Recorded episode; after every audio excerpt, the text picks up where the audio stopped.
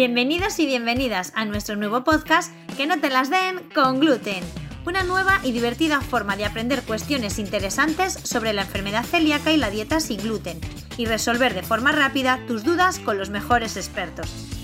En nuestro podcast de hoy, Noelia y César van a contarnos lo importante que es realizar una actividad física regular junto a la dieta sin gluten saludable y cómo puede afectar nuestra enfermedad crónica en nuestro rendimiento deportivo. Hoy les acompaña Ángel Vaquero, conocido por todos nuestros socios tras participar en Por un Camino sin Gluten, un reto solidario promovido por Hilario Arias para poner de manifiesto las dificultades de las personas celíacas al hacer el Camino de Santiago ante la falta de establecimientos sin gluten seguros. Para ello, recorrieron en menos de 24 horas la distancia que separa León de Santiago de Compostela, junto con otros deportistas en una emocionante aventura sobre ruedas, ya que realizaron todo el trayecto en bicicleta. Ángel nos cuenta algunos consejos y hablaremos sobre la importancia del deporte. ¿A qué suena bien? Pues escucha, escucha. ¡Que no te las den! ¡Con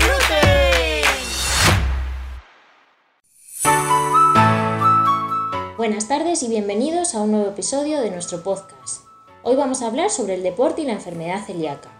Somos conscientes que el deporte es bueno practicarlo por los múltiples beneficios que se le atribuyen, mejorar la forma física, la función cardiorrespiratoria, la función muscular, también disminuye la grasa corporal y nos ayuda a mantener un peso saludable. También por otro lado nos ayuda a mejorar la salud mental, la autoestima, disminuye el estrés, aumenta la concentración, mejora las habilidades motrices, la postura, el equilibrio. Y también muy importante es que disminuye el desarrollo de factores de riesgos asociados a enfermedades crónicas en la vida adulta, como cardiopatías, hipertensión, diabetes, obesidad, osteoporosis. Muchos de estos factores pueden desarrollarse en las primeras etapas de la vida. En este sentido, hay que destacar que al menos un 60% de la población mundial no realiza ningún tipo de actividad física siendo esta el cuarto factor de riesgo de mortalidad mundial. En definitiva, hacer deporte es mejorar nuestra salud, pero ¿son compatibles la celiaquía con el deporte? Hola Noelia. Una persona que le acaban de diagnosticar enfermedad celíaca, que además presenta muchos síntomas digestivos y extradigestivos, como puede ser una anemia ferropénica, fatiga crónica o dolores musculares, sin duda pueden afectar a la práctica del deporte y mermar su rendimiento de forma notable. Pero cuando esta persona sigue el tratamiento adecuado, es decir, realiza una dieta estricta sin gluten, las carencias nutricionales y los síntomas van remitiendo, se recupera la vitalidad perdida y por lo tanto la práctica de la actividad física con enfermedad celíaca no está reñida. Eso es, César. La realidad es que hay muchos mitos en torno a ello. Sobre todo esos mitos se han generado precisamente porque algunos deportistas de élite argumentaban que su condición física mejoraba a raíz de dejar el gluten. Sin entrar en polémicas, eh, la celiaquía y el deporte son completamente compatibles. Lo único que hay que hacer es cuidar mucho la alimentación y para ello tenemos que estar muy bien informados. Para hablar sobre este tema contamos con nuestro socio Ángel Vaquero. Ángel lleva practicando ciclismo de montaña muchos años. En tu caso, padeciendo la, enfermedad celíaca, que es una enfermedad crónica, y practicando ejercicio físico, como dices que llevas ya muchos años haciéndolo, ¿te realizas alguna, sí, alguna prueba así con más frecuencia? ¿Te hacen analíticas? ¿El médico te hace algún seguimiento o algo? Cuando yo voy al médico voy a hacer ahora porque, claro, ya tienes una edad y tienes que hacer las, pasar las ITVs correspondientes, ¿entiendes? Entonces te hacen lo normal y yo aparte les digo, oye, mirarme el tema de la celiaquía, a ver cómo lo llevo. Yo creo que va bien y bueno, en todos los niveles da fenomenal o sea, está todo bien, o sea, no, no hay ningún problema. Y ese es el único seguimiento que estoy teniendo, nada más. O sea, no, a mí al principio cuando mm, me dijeron que tenía, o sea, que cuando nos lo descubrieron, nos hicieron la endoscopia que corresponde, los análisis que, que, corresponden y desde entonces se acabó, ya no, ya no hicimos nada más. En el momento que nos diagnosticaron una enfermedad, el seguimiento es mm, no comer gluten y que te encuentres bien, o sea, sigas haciendo vida normal. Y, ya te digo, los, los, análisis que me hago son ahora, pues esto, los análisis que corresponden por, por la edad. O sea, ahora los hago cada dos años.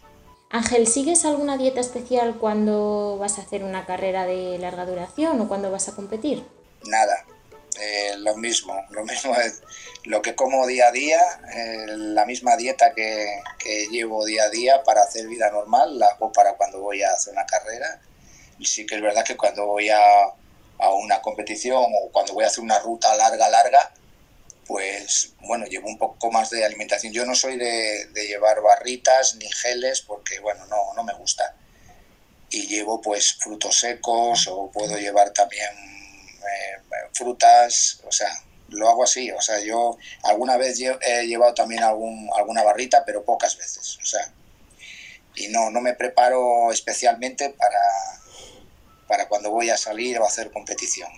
En cuanto a la alimentación, pues el mayor inconveniente sobre todo es que la fuente de hidratos de, de carbono eh, de absorción lenta son los productos derivados pues, del trigo, eh, lo cual pues, eh, obviamente pues, tienen prohibidas las personas celíacas, pero existen otras alternativas al trigo que son también pues, ideales para, para aquellas personas celíacas deportistas, como puede ser el arroz, el maíz, la patata también, que nos aporta hidratos de carbono complejos.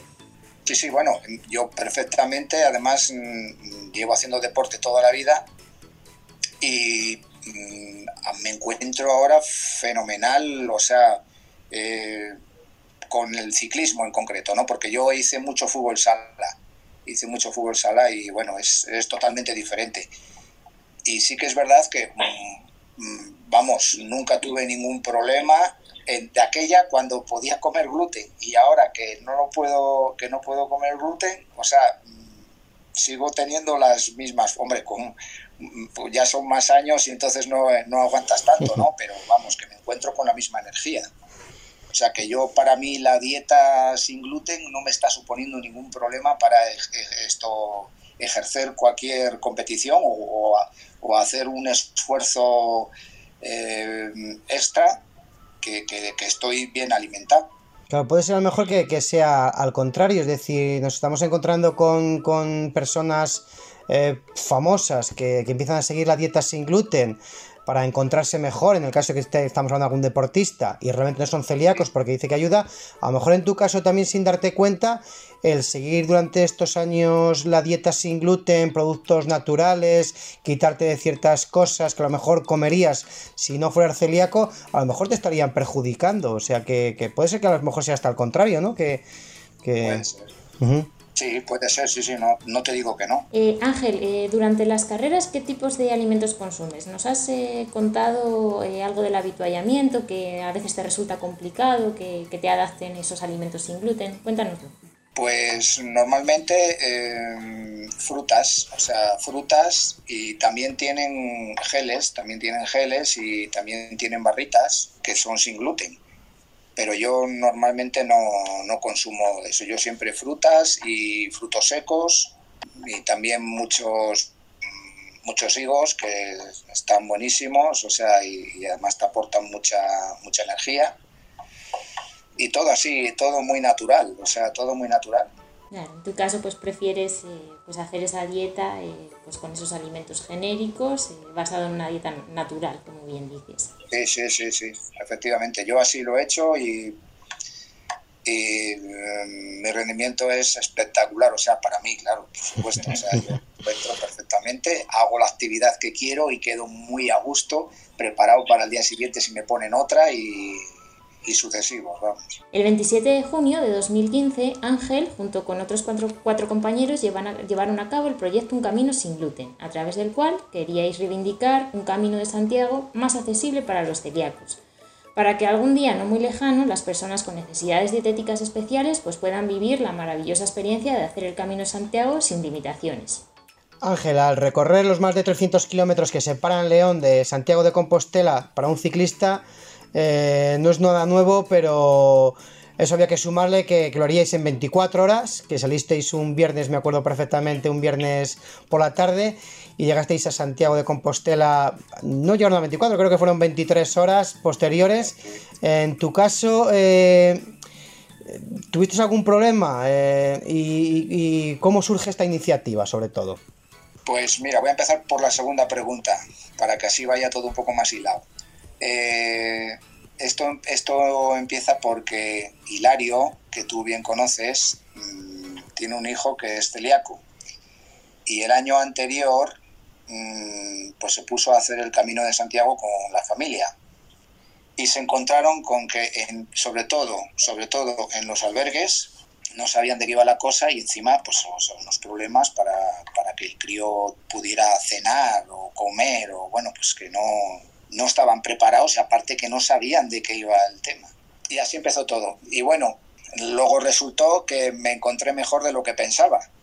O sea, yo no me creía, no me creía que podía hacer algo parecido porque es una auténtica bestialidad y encima con esos monstruos con los que iba, porque eso sí que le dan a la bicicleta. Y sí, sí, mm, sí que es verdad que todos, no solo yo, todos pasamos momentos difíciles porque son muchos kilómetros. La verdad que lo tenían muy bien organizado, habían preparado comida sin gluten para mí, teníamos pasta, frutas, geles, barritas, ellos tenían también su pasta eh, con gluten, o sea, se habían preocupado de, de, hacer por supuesto lo suyo y también lo mío. Y pasarlo pasamos mal. Yo el último, el último golpe, eh, ya que nos quedaban, pues no sé, eran 50 kilómetros o por ahí, desde Melide a Santiago, que es lo que hay. Y en ese tramo, 4 o 5 kilómetros antes de llegar, me entró un pajarón que no creí que llegaba ya, vamos. Estaba pues controlando, o sea, bajando un poco el ritmo del grupo y tal. Digo, nada, pues ya me que cuando llegue allí yo ya me quedo y ya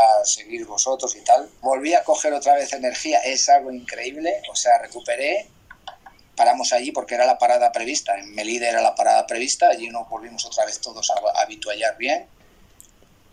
Y cuando me puse otra vez en la bici, vamos, me encontraba que, bueno, que ya en las últimas cuestas, que hay unas cuantas allí, eh, nos retábamos unos a otros para ver quién era el primero que llegaba. Bueno, es increíble. Después de 300 kilómetros en las piernas, bueno, es, es algo impresionante, de verdad hasta lo que hasta lo que puede dar el cuerpo humano es, es algo y sobre todo la cabeza ¿eh? de cabeza muchísimo cuando nos faltaban ya mm, estábamos por debajo de los 110 kilómetros hasta llegar a la barrera del o sea de los 100 para abajo qué largo no encontrábamos el no encontrábamos el momento de, pasar esa barrera de los 100 últimos kilómetros era una pasada o sea eso nos costó a todos, pero, pero mucho, ¿eh? de, de, cabeza sobre todo. La verdad que impresionante. Bueno, una, eh, fue una bestialidad y es algo único y la verdad que, que tuvo mucho, eso ya lo conocéis vosotros, sirvió eh, para el fin que se, que se, que se proponía y la verdad que, que tuvo mucho... Difusión sobre todo. Así que Mm, chapó, chapó por las dos cosas, por nosotros y por haber conseguido el objetivo, que eso era lo, lo primordial. ¿Y va a haber próximamente una nueva edición de Por un Camino sin Gluten, Ángel? ¿Os lo volvéis a plantear? Sí, muchas veces. Eh, esto ya te digo que, mm, que empezó, o sea, eh, se hizo de, eh, en dos semanas. O sea, en dos semanas dijeron, oye, teníamos que hacer esto, tata, y en dos semanas lo organizaron. O sea que eh, muchas veces estamos diciendo, no hace mucho, eh, en, una en la última reunión que, que, tuvimos, una charla que vinieron ¿no? el, el, esto, el jefe digestivo, o, o, no sé si es, sí, Santiago. Santiago Viva, sí, que también da la bici, sí. Que estu estuvimos aquí en, León, estuvisteis vosotros también. Le comenté a Patricia que estábamos hablando, o sea, comentando el tema de hacer el otro tramo que nos falta. Esto hace dos años, me parece. Pero bueno, por, es muy difícil, o sea, para que todo el mundo coincida. Y ya uno de ellos, uno de ellos ya dijo que él ya no volvía a meterse en un fregado parecido y es uno de los fuertes además, de los punteros, pero claro, no es lo mismo competir unas horas que competir día entero casi, sin dormir ni nada, o sea, es, es otra historia. Es, bueno, eh, uno de ellos ya dice que, vamos, lo tiene claro que, no, que con él no contemos. Pero bueno, sí, lo hemos hablado más veces, pero está ahí, está ahí, está ahí. Ahora, ahora mismo no, no hay nada, bueno, claro. Bueno, pues, pues nada, una vez más, Ángel, desde Acecale os agradecemos el gran esfuerzo personal que realizasteis, pues dando visibilidad a uno de los grandes retos que tienen las personas celíacas cuando salen a comer fuera de casa. Muchas gracias por, por, tu tiempo y por contarnos todas tus experiencias, Ángel. Nada, sí, muchas gracias a vosotros porque estáis haciendo una labor buenísima. ¿Te ha gustado nuestro programa de hoy? Pues no queremos dejar de insistir en la importancia de seguir unos hábitos de vida saludables y para ello, una vez que nuestra dieta es 100% segura y hemos incorporado el deporte a nuestra vida diaria, vamos a intentar mejorar la calidad de los productos que elaboramos y consumimos. Así que en nuestro próximo podcast, el 19 de noviembre, hablaremos sobre cómo realizar mejoras nutricionales en los productos sin gluten. ¿Quieres que hablemos sobre algún otro tema que te interesa? No te preocupes, mándanos un mail a cecaleactividades.hotmail.com o un WhatsApp al 650-937176 y haremos todo lo posible por incorporarlo a nuestra programación. Comparte nuestros podcasts y síguenos en nuestras redes sociales. Y recuerda, consultar siempre las fuentes oficiales o a tu asociación de referencia para que no te las den con gluten. ¡Hasta el próximo!